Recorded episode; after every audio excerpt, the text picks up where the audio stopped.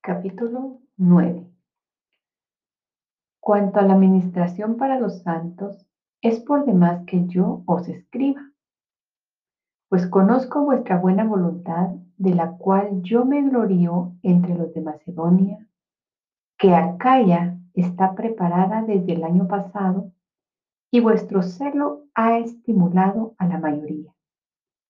Pero he enviado a los hermanos para que nuestro gloriarnos de vosotros no sea vano en esta parte, para que, como lo he dicho, estéis preparados. No sea que si vinieren conmigo algunos macedonios y os hallaren desprevenidos, nos avergoncemos nosotros, por no decir vosotros, de esta nuestra confianza.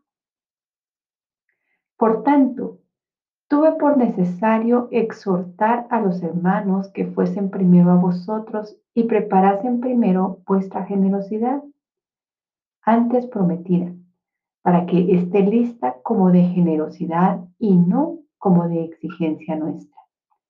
Pero esto digo, el que siembra escasamente, también segará escasamente, y el que siembra generosamente, generosamente también segará.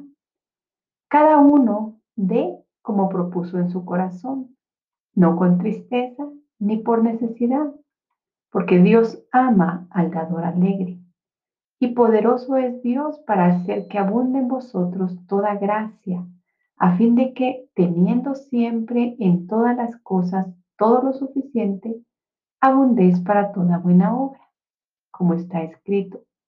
Repartió, dio a los pobres, su justicia permanece para siempre.